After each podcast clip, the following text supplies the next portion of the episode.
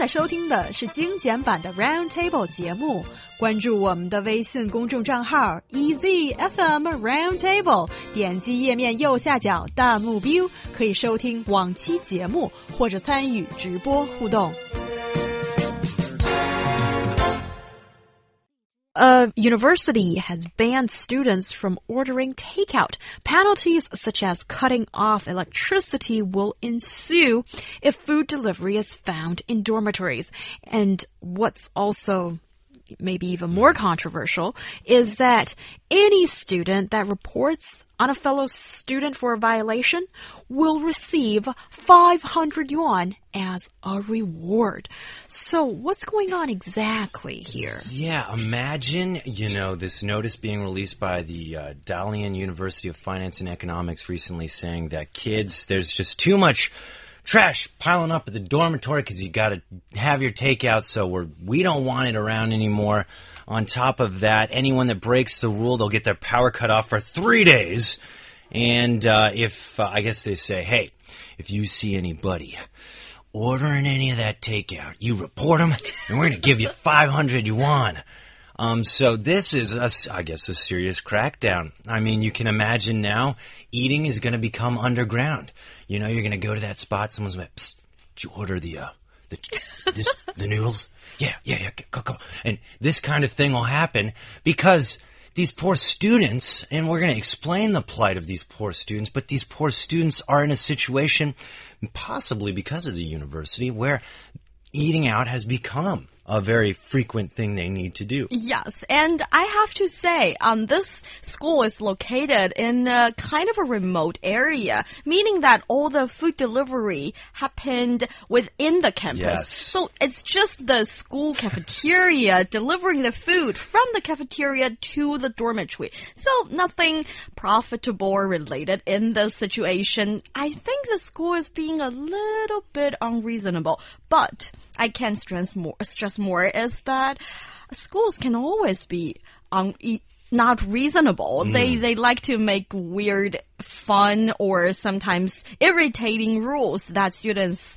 have to follow in certain cases, like no phone on in class. That is reasonable, but no. Um, well, I can't think of example actually, but there are weird rules, but I don't think that's necessarily a problem for students because when you're in college, think about how many rules did you actually follow. Yeah. But is this maybe lazy management on the university's part that um, s- so it sounds like they're trying to sort out a trash accumulation problem yeah. Well, or yeah Yeah, uh, you know, okay, before we jump into this, guys, I think it's really important for our listeners to understand the university.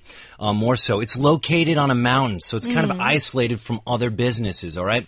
Like New Hong Lin had said, when these students are order- ordering this takeout, it's actually coming from managed, places managed by the university. Yes. Hence why this kind of cutoff is so extreme in a way. Um, so, anyways, cafeterias and outsourced places are all pretty much owned, at least the facilities, by the university. Some of the students are the ones working as the delivery people to make money as their part-time job. So this is going to hurt them. And to really uh, understand the kind of plight of these students, there's not enough space to have a meal inside the cafeterias provided. There's just too many students. Students have to line up for more than half an hour to get their lunch and then wait for another 20 minutes to find a place to sit down to eat. And they don't have that much time to just eat because they have to go to class. Many of them say they don't want to eat in their dormitory. Who wants a stinky dorm? Who wants to have trash piled up? Nobody likes to see trash. It's nice to go to the cafeteria when you're done with your food. You know, you go clean off your tray, you hand it or you put it down somewhere and it's cleaned. That's nice. I'm sure every student would prefer that, but we got to understand why the students are kind of doing this um, form of ordering out. yeah eating. so it's not uh, i think uh, lazy is a word that comes up a lot in my understanding of this story. And it seems like it's not that the students are being pure lazy and uh, just want to sort of have uh, food delivered to your mouth, but it's more about there are some practical difficulties in even getting food and eating it in a relaxed and comfortable way. Then lazy comes up again. What about the university? Isn't the university supposed to offer this very, very basic service for students to eat in their own convenience? But it doesn't seem to be doing that. So, um, what should the university do? I think a better option would be hire some students to clean up the trash because you're complaining about the trash and some students are trying to find a part-time job delivering the food. So maybe you combine those two. Instead of forbidding the food delivery service, you just simply hire someone to clean up the trash, give them the money and uh, allowing your students to, to eat. Yeah, I I had a different first take on this, and that is, you know, you say you say having students pick up the trash, so they're basically cleaning up their own mess. But at the same time, what if the university came back at you, New Hongland, and said, it's not about the students cleaning up the trash. It's about the amount of trash. We want to, you know, stop the environment from getting bad. We want to use less of this stuff. There's already enough trash in the world. Why do our students need to create more trash from their laziness? They could easily respond with a comment like that. And what I was thinking is, if they were to respond to me with a comment like that, I would say, well, why don't you invest in recyclable products? Exactly. You, you, you know, so many businesses now in Beijing, I've noticed these places where I live, where I go eat and stuff, they'll have these kind of special, almost like, not wooden, but like, I don't know what they are. These forks that you know are recyclable, um, some kind of container that says made out of 100% recyclable material you know, encourage these students to start recycling. Maybe you'll create a trend. Maybe these students will go and take this lesson they learned at university and carry it on throughout their lives and become people that champion recycling and these kinds of things. Also, when you recycle, many times, you know, you'll have people come up and pick up the trash for you because maybe these kinds of recyclable materials, they can take these things and go get money for it. So at the same time, you're getting labor for free because people are coming and picking it up knowing that they can get maybe some money for turning it in. And at the same time, you're teaching these students that, hey, recycle, okay? Don't just like throw stuff away, but there's three different containers. Here's one for plastics, here's one for cardboard and these kinds of things, and here's one for, you know, something else, glass type things maybe. And these students will learn how to be, I mean, like recycling citizens of the yeah, world. That's totally a great point. And one more, well, different uh, aspect I wanted to say is that to the teachers and the dormitory staff, that is sometimes youth is partly about uh, being rogue and just um, breaking the rules, and um, that is fun. that is a fun thing for students to do, and that is part of partly.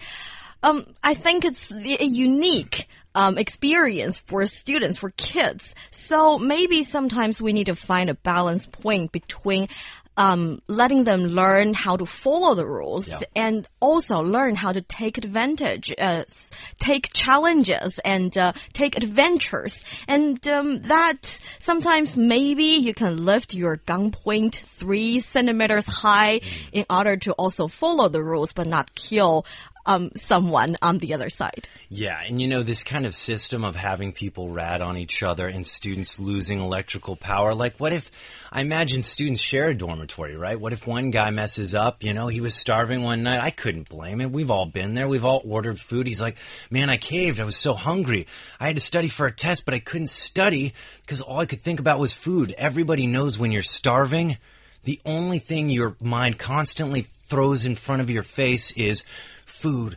food. How can you study for a test that's coming up tomorrow? This guy's probably like, man, I need to pass this test. I'm sorry, guys. Our electricity's out. The other guy's like, well, I gotta finish this paper and now I have to go to the library and it's gonna close in 10 minutes. This is just creating an environment that is not a, not where students can study effectively. I mean, when you're starving, you can't focus on your studies because all you can think about is food. Trust me, I've been there. I've starved myself for diets and these kinds of things. And I know all, I dream about food. I was just telling New Hong Lin, you know, yeah. I, I had a dream about food last night. But, you know, these kinds of things also, you know, one student paying, uh, or all these students paying for one student's mistake where it's something as harmless as just wanting to eat.